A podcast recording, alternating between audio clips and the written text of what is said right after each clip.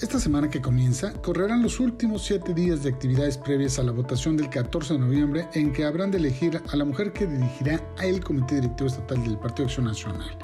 Hay que recordar que la campaña seguirá hasta el 13 de noviembre y votarán quienes estén registrados en el padrón. Se calcula unos 19 mil panistas, más o menos, cuyos votos generados en cada centro de votación se enviarán en paquetes a la la Comisión Estatal de Organización del Proceso, para su calificación.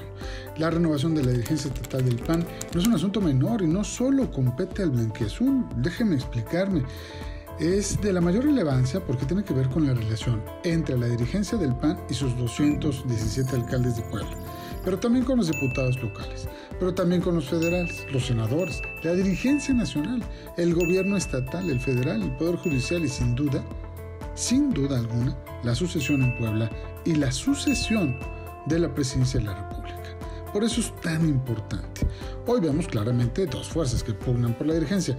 Uno, la fuerza del post-morenovallismo, representado por Genova Huerta, pero quien tiene el apoyo de sí, ex-morenovallistas, pero también neopanistas, que han llegado incluso al poder como la alcaldesa de San Pedro Cholula, Paula Angón.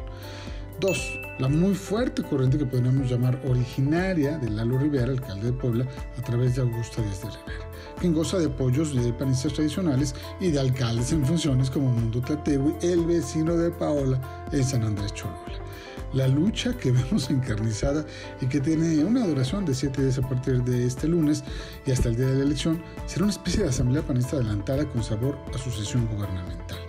Si Lalo logra imponer a Augusta, tendrá un pie adentro en la candidatura.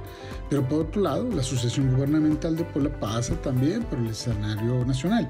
Las reformas federales por venir, los acuerdos que el PAN nacional consiga con la 4T, porque no se dan balazos en el pie, y la eventual decisión panista de romper la alianza con el PRI debido al diferendo con la reforma energética, la detención de los Lozoya y muchos asuntos más. Ahí le encargo, ahí le encargo, en tiempo real. Nos vemos la próxima.